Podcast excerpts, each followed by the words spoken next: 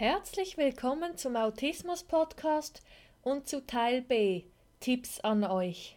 An die Betroffenen, wenn euch Wiederholungen extrem wichtig sind, dass es jeden Tag dasselbe geben soll, dann würde ich euch empfehlen, dass ihr auch auf die Nährstoffe achtet.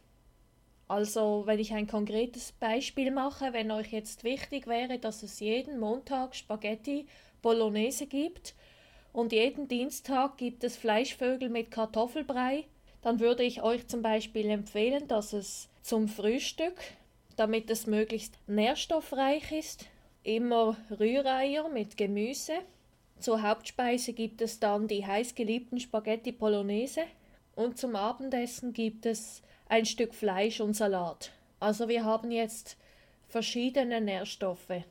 Das Rührei zum Frühstück sind Proteine, und eure Leibspeise, ob die jetzt gesund ist oder nicht, zum Mittagessen.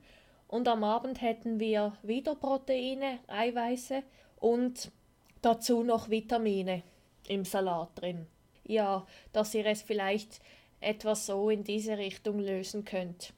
Dass es zum jedem Mittagessen eure Leibspeise gibt, in derselben Reihenfolge natürlich, jeden Montag, Mittag das gleiche, jeden Dienstag das gleiche, jeden Mittwochmittag das gleiche.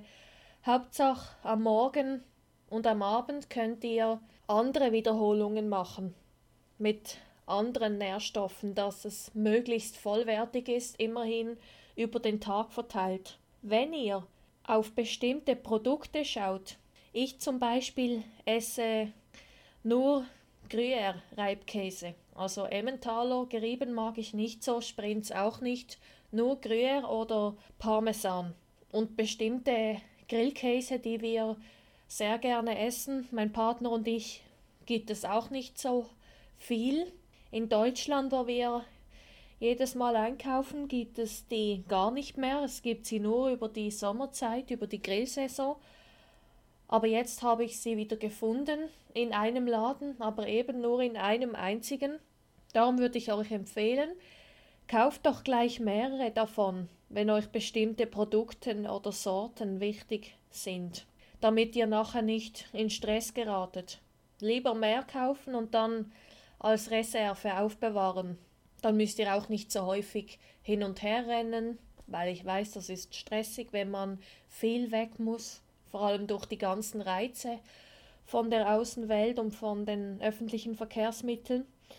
Aber jetzt komme ich weiter zum nächsten Punkt. Es ist sicher auch gut, wenn ihr dann eure Produkte kauft, wenn ihr gerade Termine in der Nähe habt, auch um Stress zu vermeiden und logische Abläufe. Sagen wir mal, einige von euch lieben Weißbrot über alles und könnten den ganzen Tag nur Weißbrot essen. Oder diese Wecken da aus Weißmehl, die sind noch schlimmer. Oder Gipfeli. Aber ihr könnt sie aus gesundheitlichen Gründen nicht mehr essen, sei es durch Übergewicht oder Diabetes oder Verstopfungen, Unverträglichkeiten. Und ihr müsst leider aufhören. Klar, aufhören ist schwierig. Dann ist sicher besser, dass man langsam aufhört. Mein Freund und ich verzichten auch aus gesundheitlichen Gründen auf Weizenprodukte, Sprich, wir gönnen uns einmal im Monat einen Besuch ins McDonald's. Oder wenn wir mal eingeladen sind oder eingeladen werden, dann dürfen wir auch essen, was wir wollen, aber zu Hause gilt grundsätzlich Weizenverbot. Und wenn wir genau wissen, in zwei Wochen ist wieder eine Veranstaltung, dann dürfen wir wieder Weizenprodukte essen, dann können wir uns die ganze Zeit darauf freuen. Und mir persönlich ist aufgefallen, dass ich mich dann richtig, richtig stark freue. Ich bin Teigwarenliebhaber und verzichte jetzt generell mehr auf Kohlenhydrate. Und ich merke jedes Mal, wenn, wenn ich plane, zum Beispiel diese Woche habe ich für Donnerstag Teigwaren geplant, dass ich dann mich immer mehr darauf freue und es kaum erwarten kann. Das ist in dem Moment so eine Erleichterung. Und das kann ich auch euch empfehlen. Wenn ihr länger verzichtet habt, dann ist die Vorfreude umso schöner und dann genießt man es auch viel mehr. Wenn ihr Verdauungsprobleme habt durch Unverträglichkeiten, kann ich euch auch Kümmel empfehlen. Das hilft sehr, wenn man eine kleine Hampfel nimmt und langsam darauf kaut, dass die Bitterstoffe so richtig rauskommen. Und wenn man Kümmel nicht gerne hat, kann man ja auch mit Orangensaft nachspülen oder mit einem anderen Lieblingsgetränk. Und es wäre sicher auch gut, wenn ihr Kontakt zu einer Ernährungsberatungsstelle aufnehmt und gemeinsam mit ihnen einen Weg sucht. Natürlich sagt, was euch wichtig ist. Ihr seid im Autismus-Spektrum, ihr besteht auf gleiche Abläufe. Der Reis am Mittwochmittag muss einfach immer sein, dass ihr dann trotzdem zusammen einen Weg finden könnt, dass ihr zufrieden seid, aber dass es auch machbar ist, dass, die, dass ihr zusammen auf den grünen Zweig kommt. Auch an die Angehörige habe ich noch Tipps.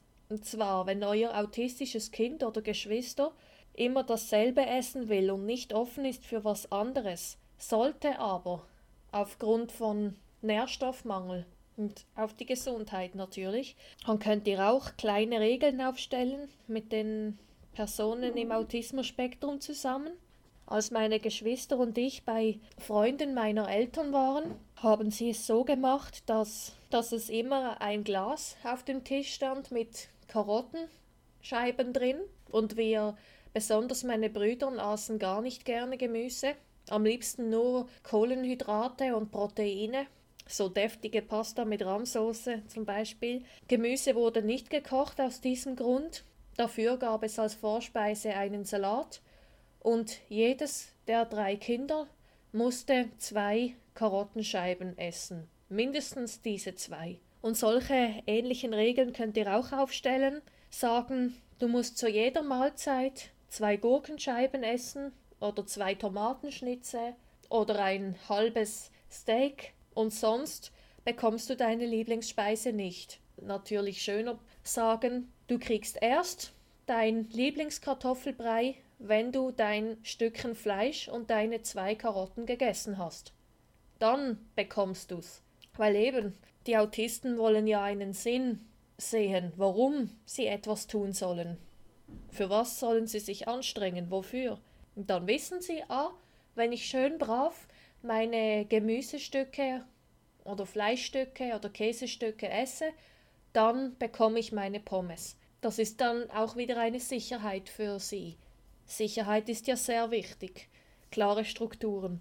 Was ich euch auch empfehlen kann, wenn euer autistisches Kind den ganzen Tag nur Nudeln mit Tomatensauce essen will, selbstverständlich muss nicht die ganze Familie darunter leiden. Ein Punkt habe ich ja schon gesagt dass sie trotzdem auch was anderes essen sollen.